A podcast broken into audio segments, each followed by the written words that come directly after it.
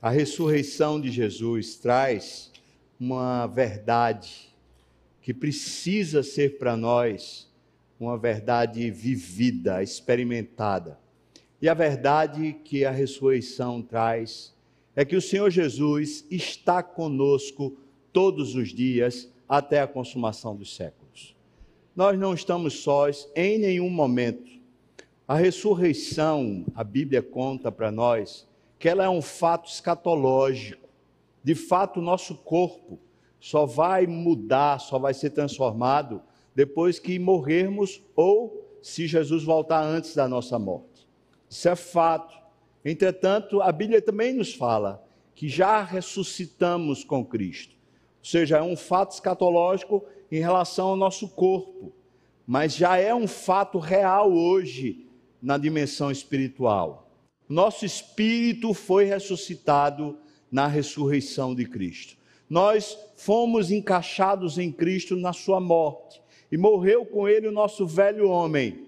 E quando ele ressuscitou, uma nova história, uma, um espírito novo nasceu em nós, conectado diretamente a Deus. E a realidade agora espiritual é que Cristo está no nosso dia a dia. Cristo está conosco todo dia. Essa dimensão às vezes passa despercebida. Não é à toa. A vida é muita, muito dura. Nós estamos num mundo caído. Nosso corpo continua nessa inclinação para o mal. Nós estamos com adversários espirituais reais, o diabo, os demônios, eles não brincam, não vacilam. Eles criaram um sistema aqui no mundo que está debaixo da égide dele, um sistema demoníaco.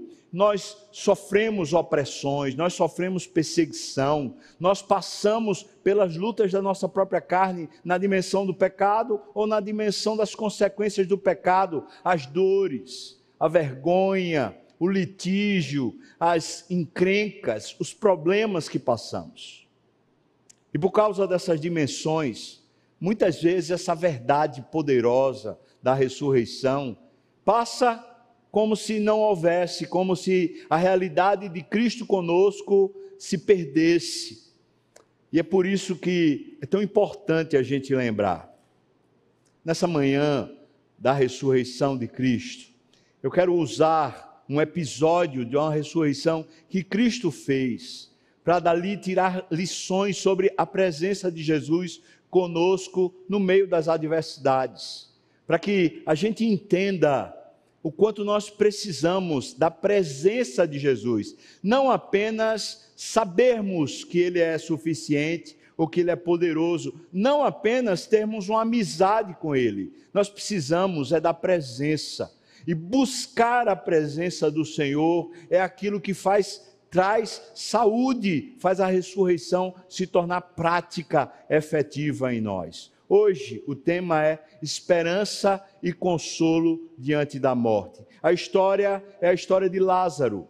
E nós vamos contar a história da ressurreição de Lázaro no capítulo 11 que você encontra do Evangelho de João. Na verdade, irmãos, eu não vou ler o texto de uma vez só, eu vou lendo e a gente vai conversando à medida que a gente for lendo, porque o capítulo é, é comprido, nós vamos gastar muito tempo lendo e depois explicando, então nós vamos lendo e já explicando à medida que formos lendo.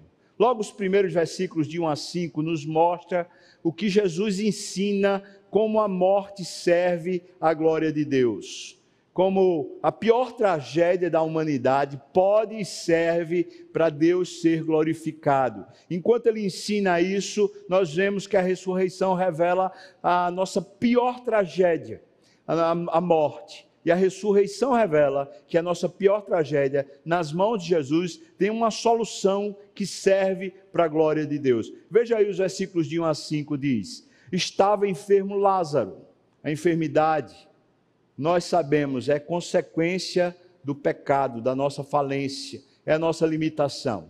Ele estava em Betânia, da, na aldeia de Maria e da sua irmã Marta. Esta Maria, cujo irmão Lázaro estava enfermo, era a mesma que ungiu com bálsamo o Senhor e lhe enxugou os pés com os seus cabelos. Mandaram, pois, as irmãs de Lázaro dizer a Jesus: Senhor, está enfermo aquele a quem amas. O que é revelado para nós é que aquela família tinha uma intimidade com Jesus, uma afeição, uma amizade. Entretanto, veja que ele está deslocado deles. Cristo está cumprindo uma agenda em outro lugar, está deslocado deles. Às vezes, essa é a nossa situação. Nós o amamos, nós temos até um relacionamento com Ele, mas às vezes parece que a nossa agenda e a nossa vida está deslocada da agenda e da vida de Jesus. E eu quero aqui fazer um parêntese, porque essas mulheres aqui e o próprio Lázaro eram discípulos do Senhor Jesus, não aqueles doze apóstolos, mas eles eram seguidores. E a pergunta que eu faço a mim é: o que é que eles estão fazendo nessa hora, quando Jesus está em outro lugar e eles estão em, casa? Foi o que aconteceu. Por que, é que eles perderam a agenda de Jesus? Por que, é que eles não estão no itinerário de Jesus? Porque certamente, se eles estivessem lá, na hora que Lázaro adoecesse, a solução já estava presente. Entretanto, o texto diz que eles mandaram avisar ao Senhor Jesus que o Lázaro estava doente. Versículo 4 diz: Ao receber a notícia, Jesus disse: Esta enfermidade ele está dizendo certamente para os seus discípulos: não é para a morte, e sim para a glória de Deus, a fim de que o Filho de Deus seja glorificado por ela.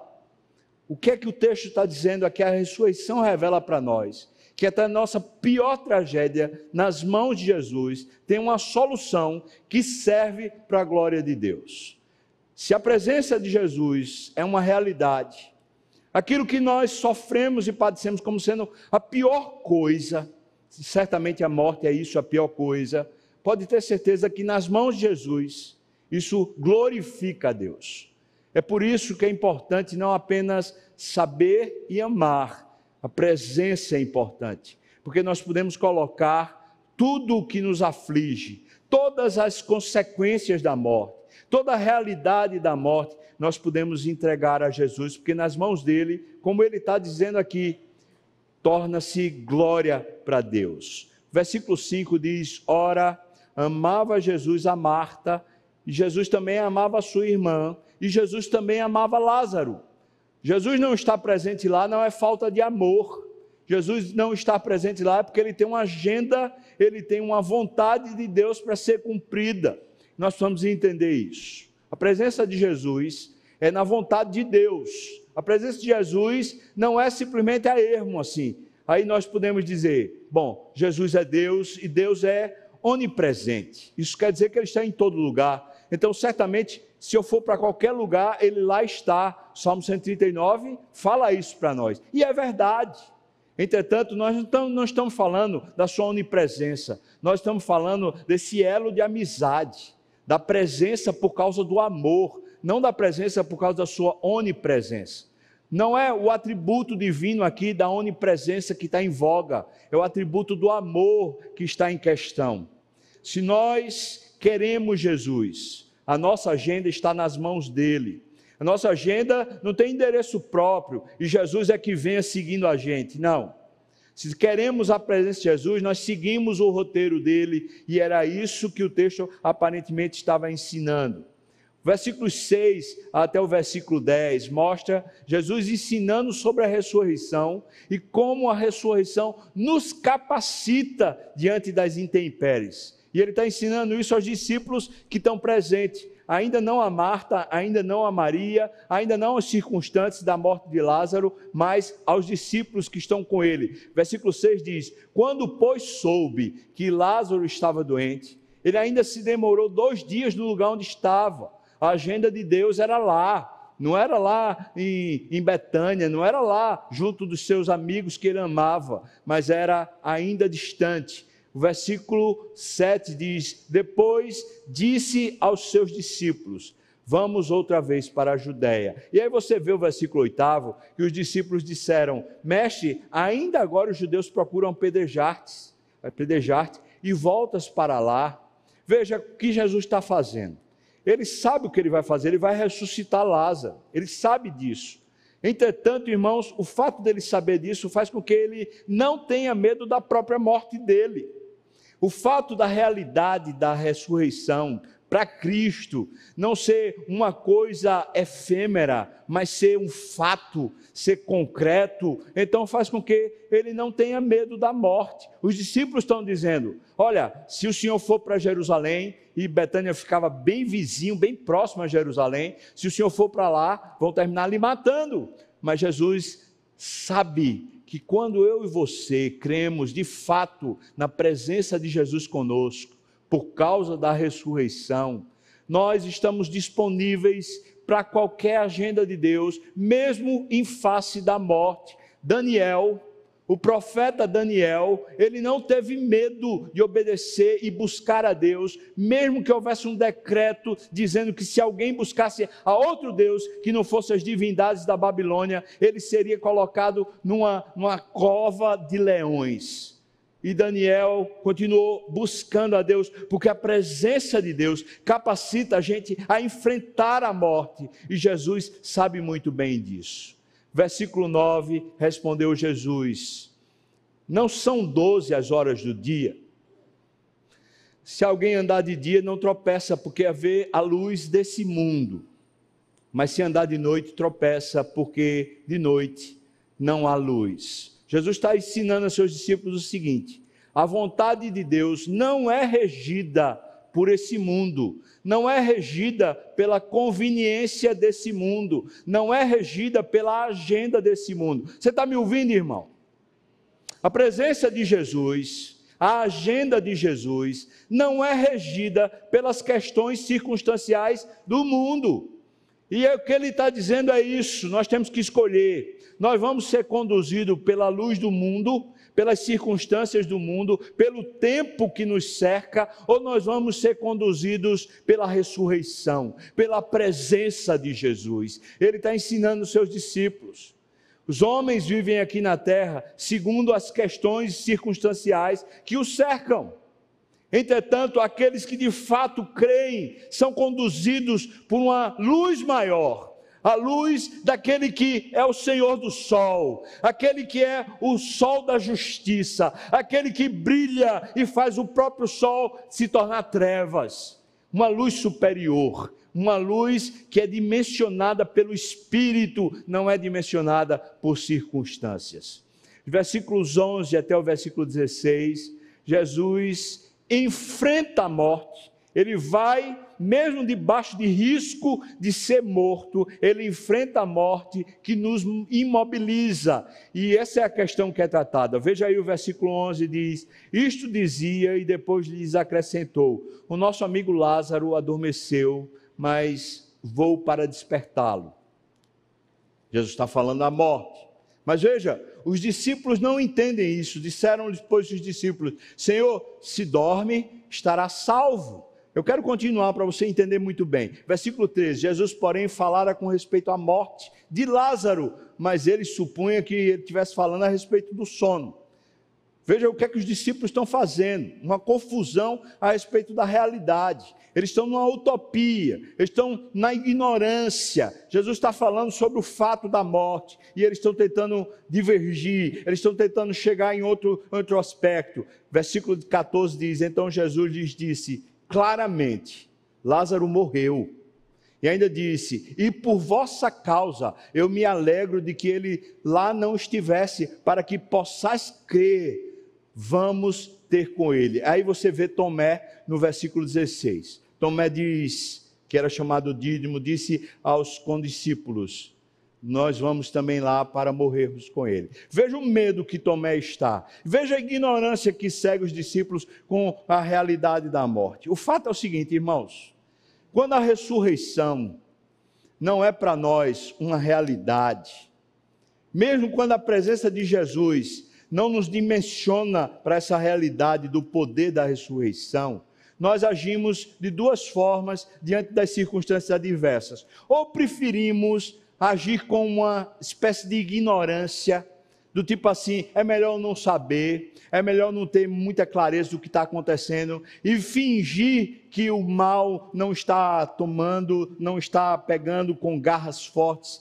as dimensões da vida. Alguns preferem viver nessa entre aspas, ignorância. Sabe da realidade, sabe que o tempo é mau, sabe das dificuldades, mas prefere fingir que está tudo bem. Muitas vezes nós queremos criar até uma bolhazinha para a nossa existência, como se fosse possível fugir dessa realidade trágica do pecado e das consequências. E os discípulos estão fazendo, isso. Eles estão ah, dizendo: ah, se ele dormiu, então ele está bem, vai, vai ficar tudo bem. Ele está bem, está enfermo, mas dormiu e está bem. E aí Jesus diz: não, morreu. E aí vem a segunda, a segunda maneira da gente reagir diante da morte, ou diante das consequências do pecado. Sabe? E Tomé representa isso. O que é que ele diz? Bom, se a gente for enfrentar essa realidade, sabe de uma coisa? Quem vai morrer é a gente. A segunda maneira da gente reagir é com um pessimismo. Eu vejo às vezes pais que estão dizendo assim, ou, ou, pessoas casadas que estão dizendo assim: é melhor não ter filho, para ter filho nesse mundo cão, para a gente criar filho nessas circunstâncias, é melhor não ter filho. Isso revela uma espécie de pessimismo. Ou a gente prefere ser ignorante, ou fingir que a gente consegue sair, se abstrair do mundo, ou às vezes a gente se torna super pessimista. A gente olha para a realidade, a gente olha para o enfrentamento da morte, o enfrentamento das consequências do nosso pecado, e a gente se torna simplesmente pessoas tacanhas, pessimistas, vive falando mal, vive o tempo todo murmurando e se queixando, e Tomé representa muito bem essa inadequação em face da morte. Agora, o impressionante é o seguinte, irmãos, esses discípulos, eles estão com Jesus, já ouviram Jesus dizendo que teria que enfrentar a morte e ressuscitaria ao terceiro dia. Jesus está com eles aqui, afirmando que vai ao encontro, vai enfrentar a morte de Lázaro. E, no entanto, o que é que eles estão questionando? Nós é que vamos morrer nessa história. Às vezes, viver no mundo de Deus, mesmo estando nesse, nesse mundo caído, mas viver nessa sintonia com Deus, vai querer tirar a gente da bolha, dessa pseudo-proteção que a gente cria. Estar em obediência a Deus faz com que a gente tenha que enfrentar a morte. Estar na agenda de Cristo faz a gente ter que enfrentar as consequências do pecado no mundo.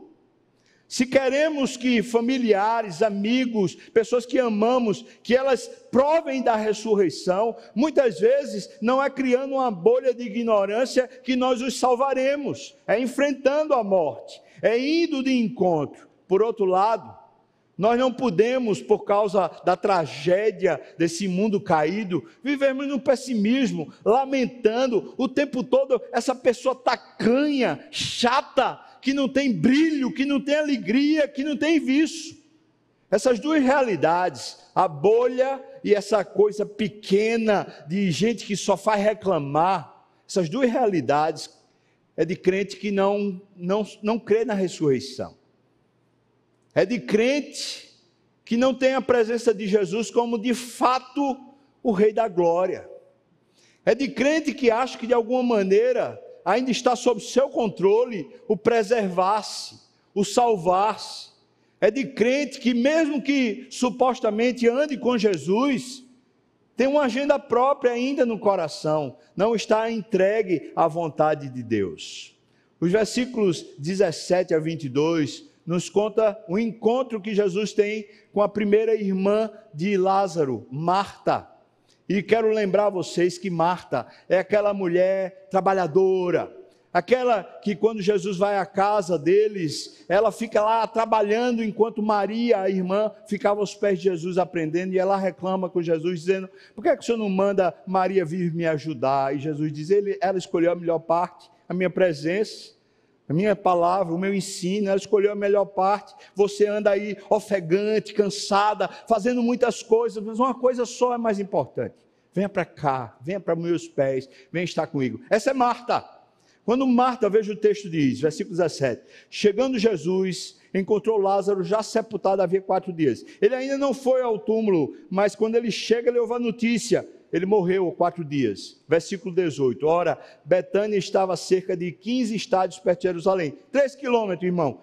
Vizinho. Versículo 19. Muitos dentre os judeus tinham vindo ter com Marta e Maria para as consolar a respeito de seu irmão. Uma mobilização bonita da comunidade, gente que amava ela, querendo trazer consolo. Diz o texto, versículo 20.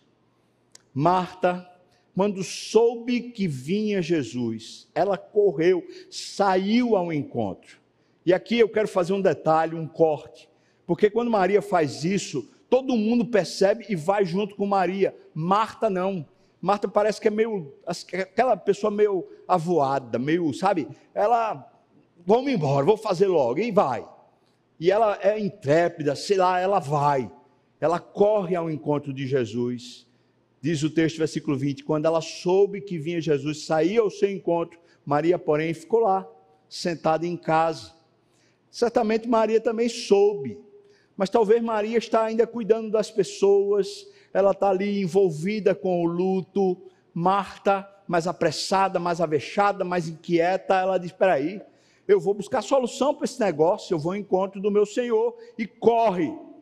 Versículo 21. Disse, pois, Marta a Jesus: Senhor, se estiveras aqui, não teria morrido o meu irmão. Sabe que Marta está revelando? Marta está revelando o estado de todo crente. Qualquer crente que realmente crê no Senhor Jesus, quando se depara com essa realidade trágica da morte, das consequências da morte, esse distanciamento, esse rompimento, essas consequências de doença, de enfermidade, de perdas que nós passamos todos os dias.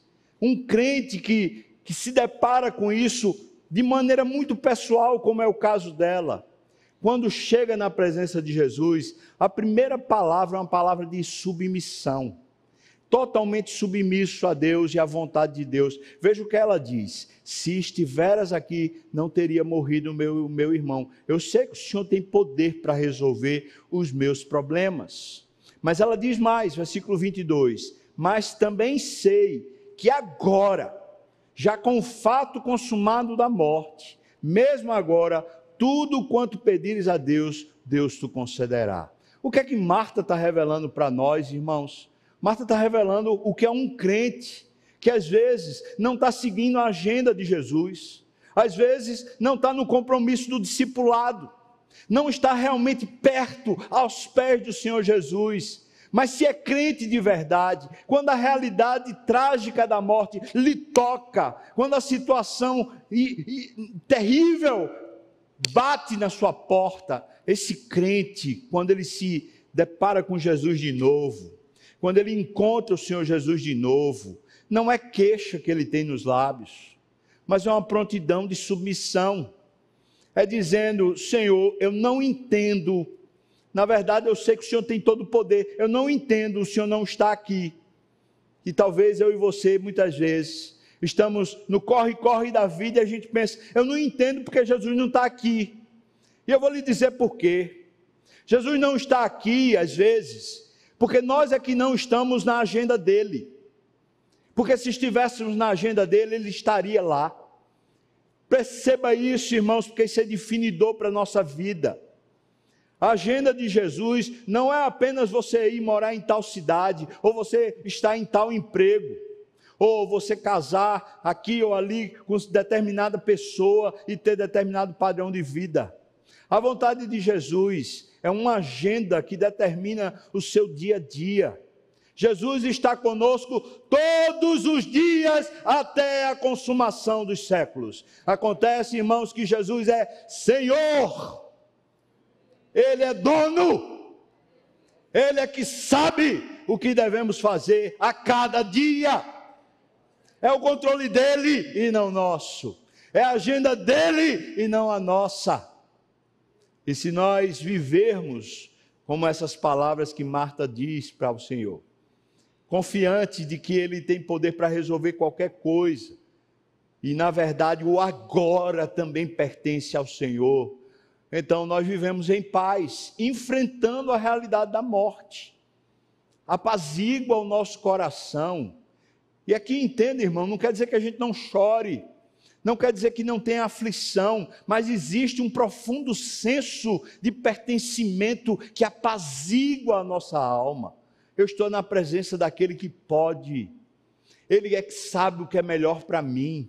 Se ele quiser, ele acaba com a morte agora. E se ele não quiser, é para o meu bem que ele não quer, porque ele é o meu Senhor e ele é bom o suficiente para me fazer bem. Amém, irmãos?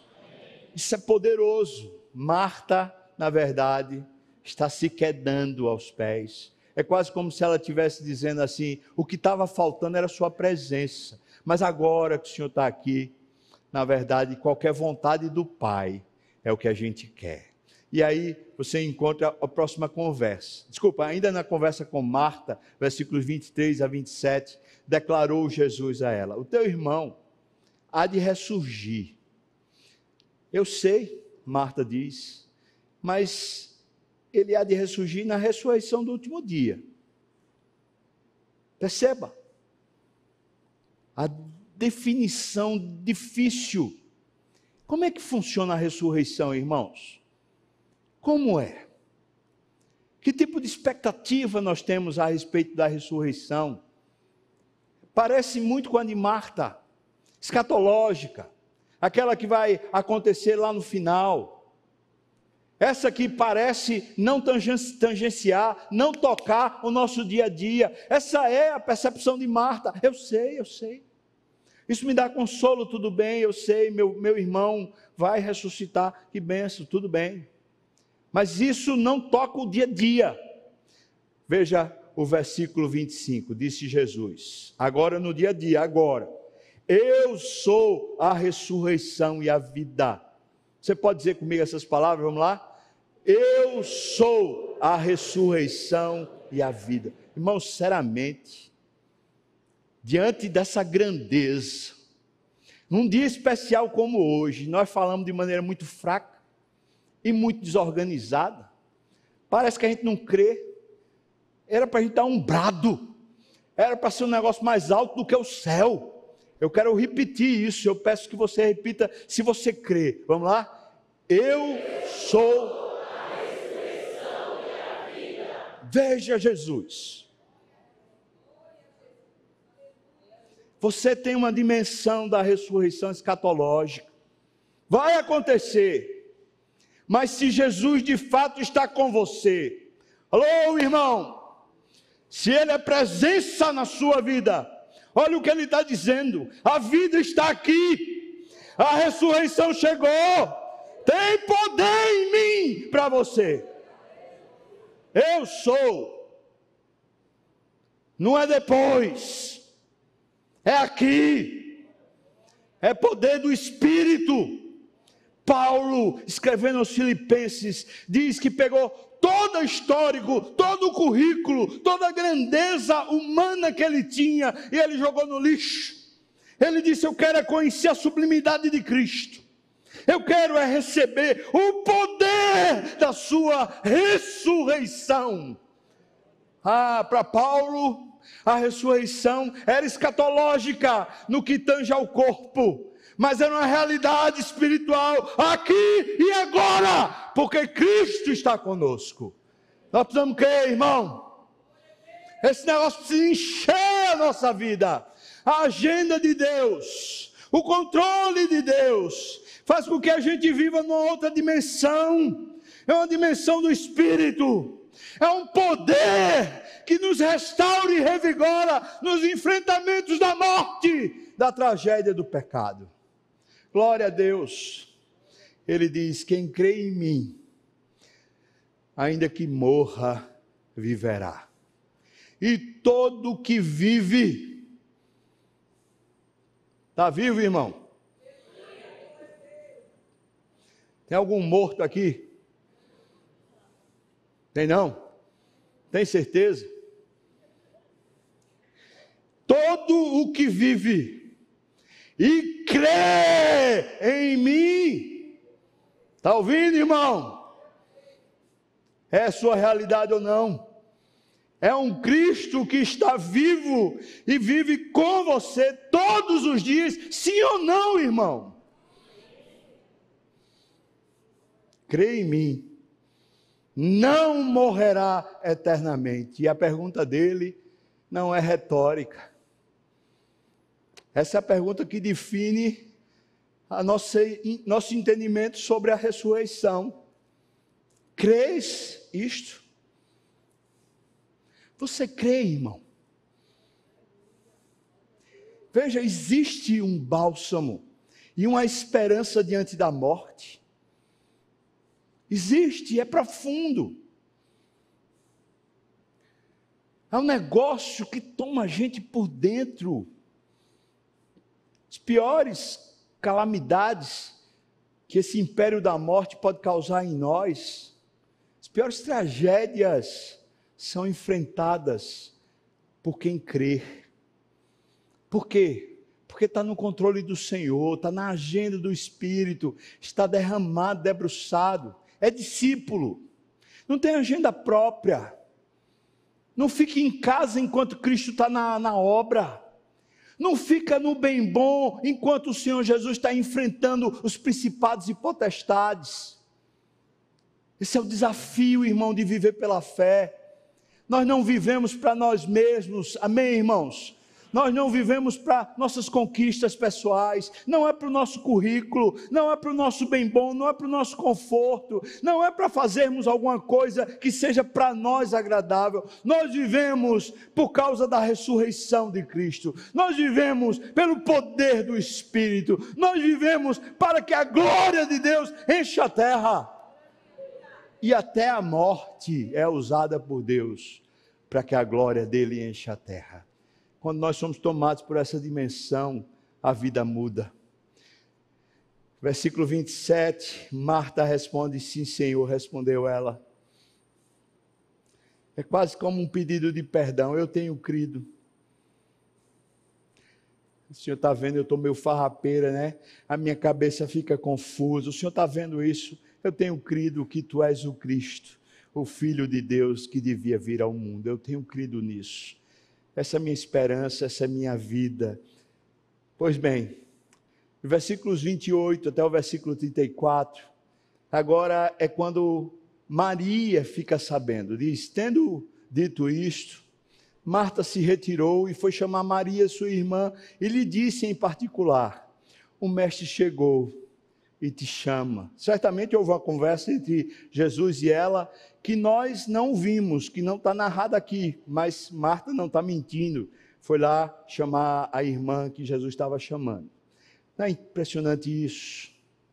Se eu e você continuamos no rito do luto, se eu e você continuamos ainda nessa, nessas circunstâncias longe do Senhor, parece que tomado pela dimensão da morte, Jesus está chamando a gente dizendo: vem cá, sai daí, sai dessa dimensão, vem ao meu encontro. Está chamando Maria. Versículo 29. Ela, ouvindo isso, levantou-se depressa e foi ter com ele. Pois Jesus ainda não tinha entrado na aldeia, mas ele permanecia onde Marta se avistara com ele. Os judeus que estavam com Maria em casa a consolavam e, vendo-a levantar-se depressa e sair, seguiram-na, supondo que ela ia ao túmulo para chorar. Lá vai aquela comitiva. E aí, versículo 32. Quando Maria chegou ao lugar onde estava Jesus, ao vê-lo, Maria essa mulher, essa é a devoção pura. Aquela mulher cheia de paixão pelo Senhor, mas estava distante, irmão estava tomada pela dimensão da morte. Até as pessoas apaixonadas pelo Senhor Jesus, até crentes que muitas vezes são aqueles que ficam aos pés do Senhor, às vezes são tomados pela dimensão da morte. E não conseguem sair disso até Jesus dizer: vem cá. E hoje o que Jesus está dizendo para você é: vem cá, filho, sai desse lugar, vem cá mas quando a gente chega na presença de Jesus, e eu espero que esse culto hoje traga a presença de Jesus de novo para você. Quando a gente chega na presença de Jesus, sabe o que é que a gente faz? Veja o que diz aqui ela. Ela, quando ela chegou ao lugar onde Jesus estava ao vê-lo, lançou-se-lhe aos pés e disse: Senhor, se estiveras aqui, meu irmão não teria morrido. Igual ao que Marta tinha dito. Mas a postura é diferente. Essa é uma postura devocional incrível. Ela se lança aos pés. Essa mulher tem um negócio com os pés de Jesus. Ela gosta de estar debaixo. Ela gosta de deixar Jesus no controle. E é com uma humildade diferente de Marta que ela diz: se o Senhor tivesse aqui, ah, o nosso irmão não teria morrido. Você percebe, irmão, como é muitas vezes isso a maneira que a gente vive? A gente vive esperando que Jesus esteja na nossa agenda, esperando que Jesus esteja onde nós queremos que Ele esteja. Quantas vezes é essa a maneira da gente viver?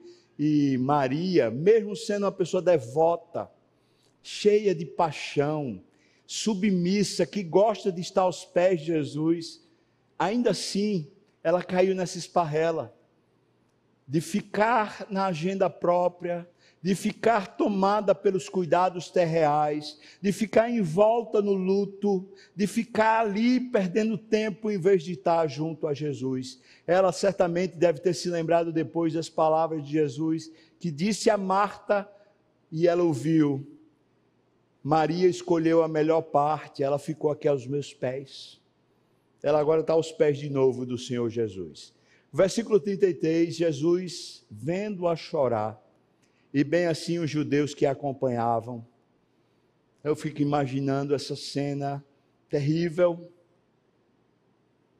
Aquela mulher apaixonada por Jesus, prostrada aos pés de Jesus, chorando. E todo mundo ali também muito cheio de amor por aquela mulher, porque ela devia ser uma pessoa muito joia muito generosa, aquela gente boa que todo mundo quer estar junto. Está todo mundo chorando e o texto diz que Jesus se comoveu no espírito. Não é uma comoção das emoções, não é uma comoção das circunstâncias. Jesus não é conduzido pela morte, ele não é conduzido pelas circunstâncias, Jesus é conduzido pelo Espírito, e o Espírito dele está se comovendo.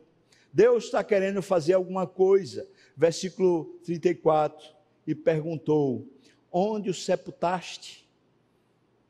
Eles lhes responderam: Senhor, vem e vê. Aqui nós aprendemos uma lição. O que é a ressurreição? A ressurreição é a compaixão de Deus enfrentando a nossa incapacidade.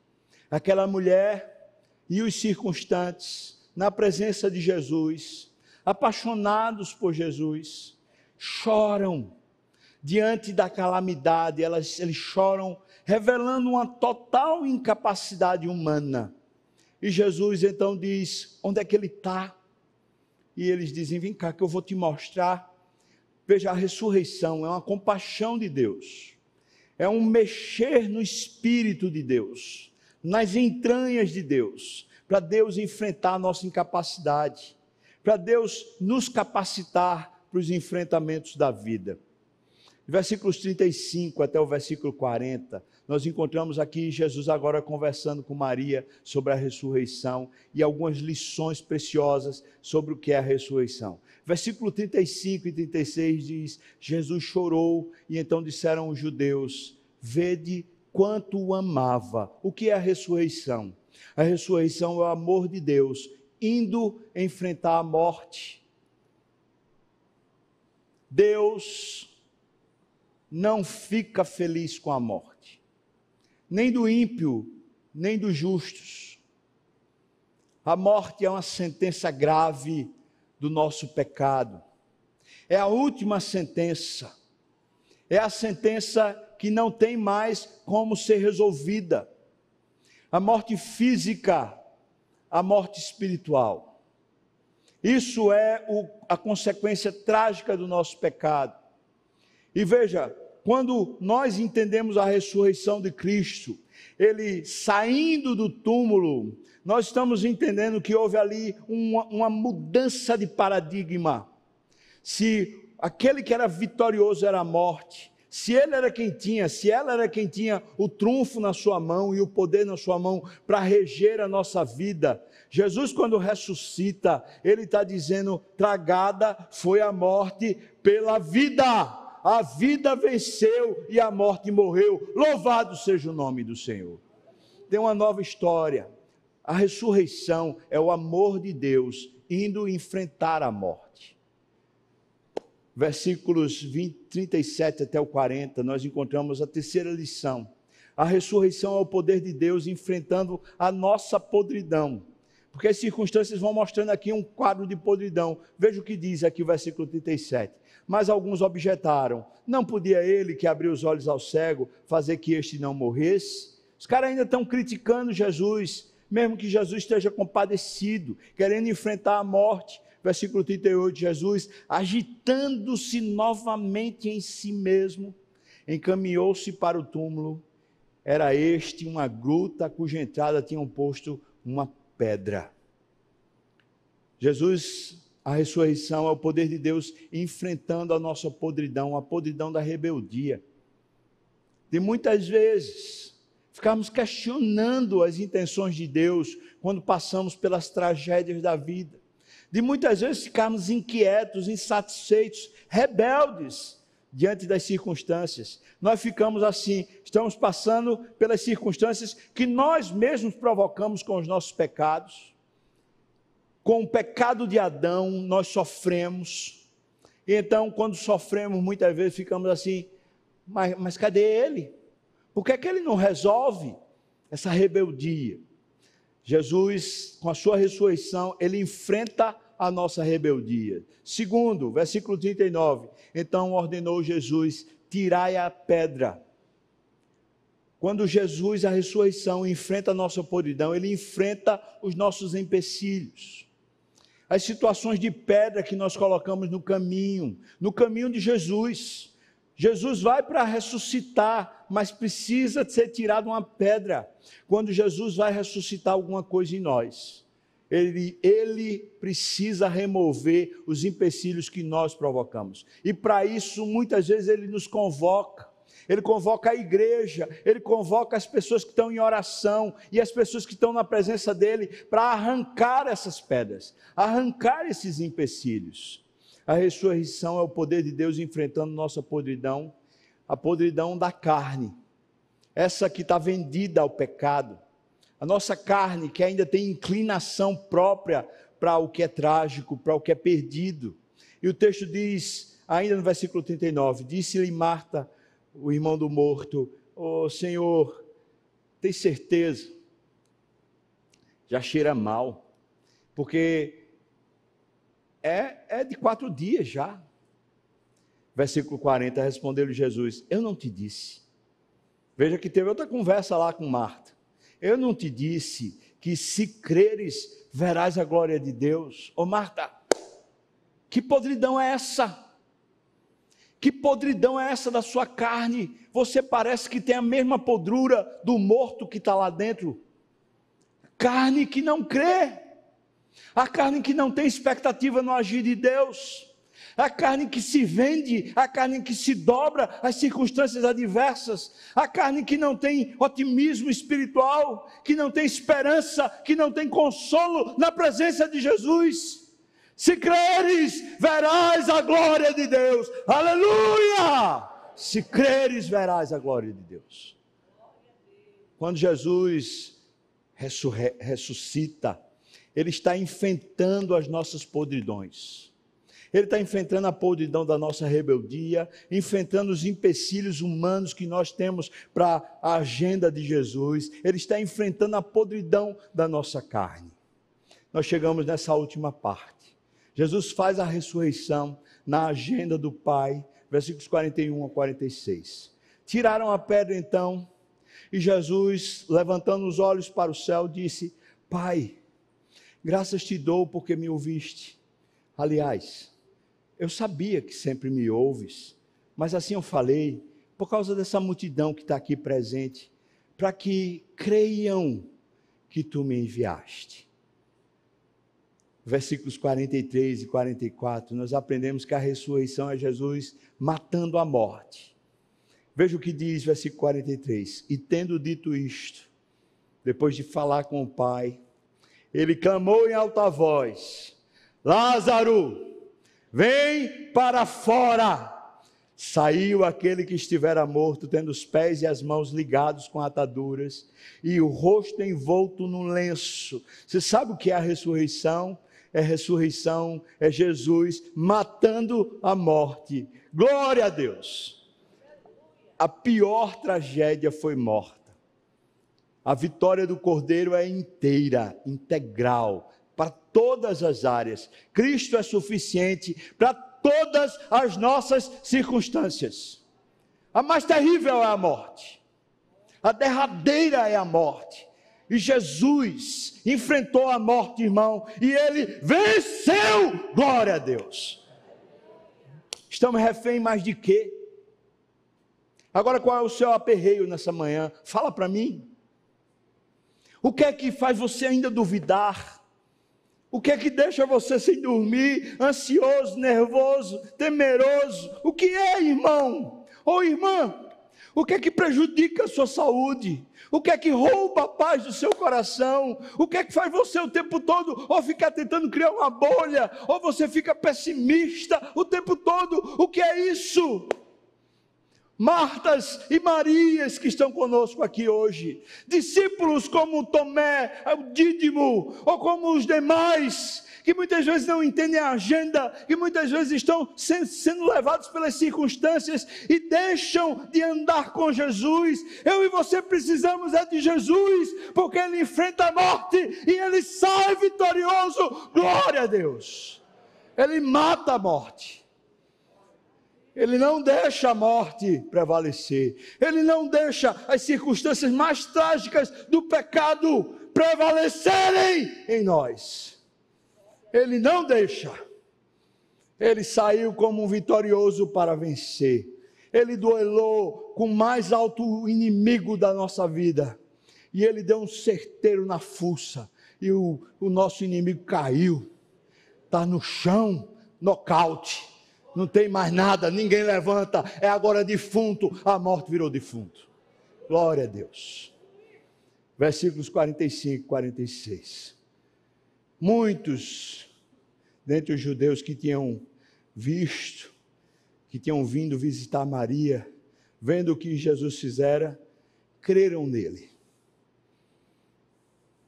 Bom, você percebe que o resultado é que alguns creem.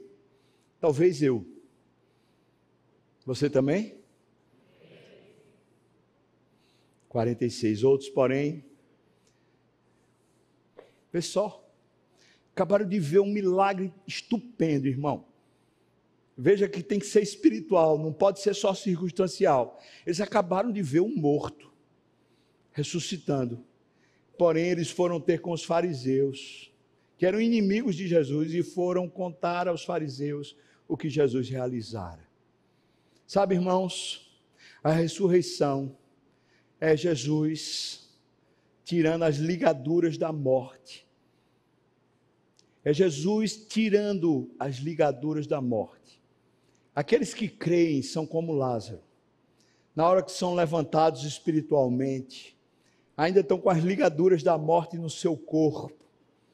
A falta de fé, o desânimo, o abatimento. Nós precisamos arrancar essas ligaduras. Nós precisamos deixar tudo pronto. O versículo 44 diz: Então lhes ordenou Jesus: desatai-o e deixai-o ir. Alguns creram, outros foram para o inimigo de Jesus para denunciar Jesus. O que é que você vai fazer hoje? As lições desse texto todo estão em, em, dois grandes pontos. Primeiro, Jesus ensina sobre como a morte serve para a glória de Deus. E nisso a ressurreição revela que até a nossa pior tragédia nas mãos de Jesus tem solução e serve para a glória de Deus. Jesus ensina os discípulos sobre como a ressurreição nos capacita para os enfrentamentos da morte. A ressurreição é Jesus enfrentando a morte que nos imobiliza. A ressurreição é Jesus matando a morte. Segundo grande lição, a fé na ressurreição se você realmente crê na presença de Jesus conosco, a fé é um bálsamo e um consolo que traz esperança agora.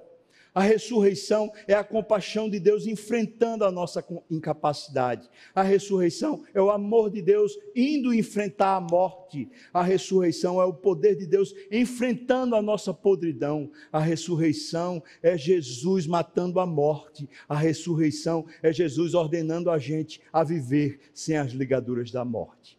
Essa é a lição de Lázaro, que eu imagino Jesus hoje aqui, falando com a a igreja das graças, falando com crentes, amigos, que talvez se deixaram vencer pela morte, como aconteceu com Lázaro, e terminaram no sepulcro, e terminaram ligados com ataduras e apodrecendo. Gente que era amiga, gente que deveria estar na agenda de Jesus, gente que não deveria estar em casa, mas deveria seguir Jesus aonde ele fosse.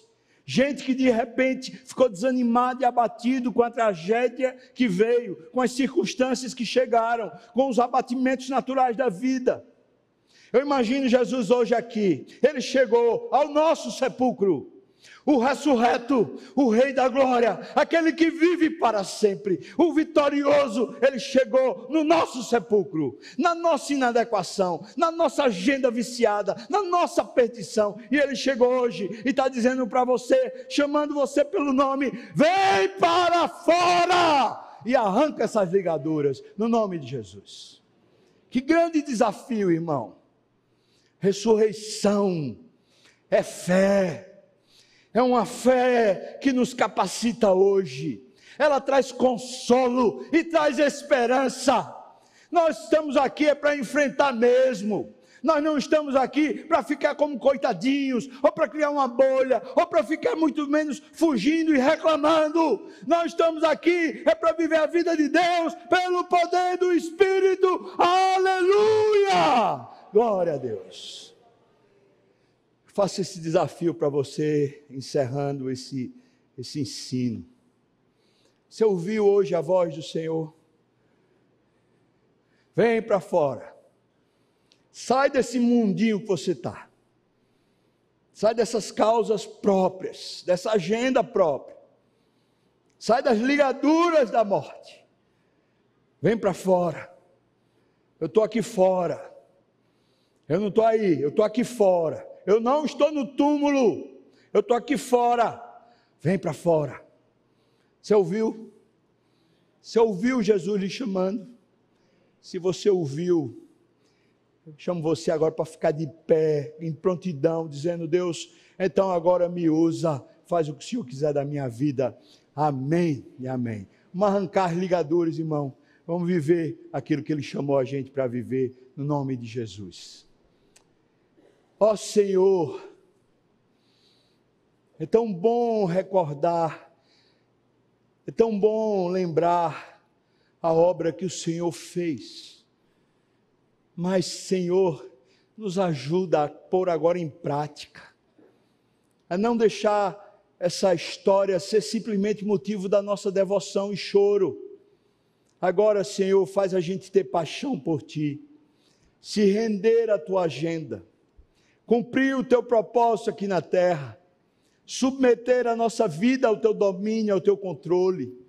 Senhor, nós queremos a tua presença, nós não queremos simplesmente ficar fazendo coisas, nós não queremos simplesmente perder os nossos dias, Deus.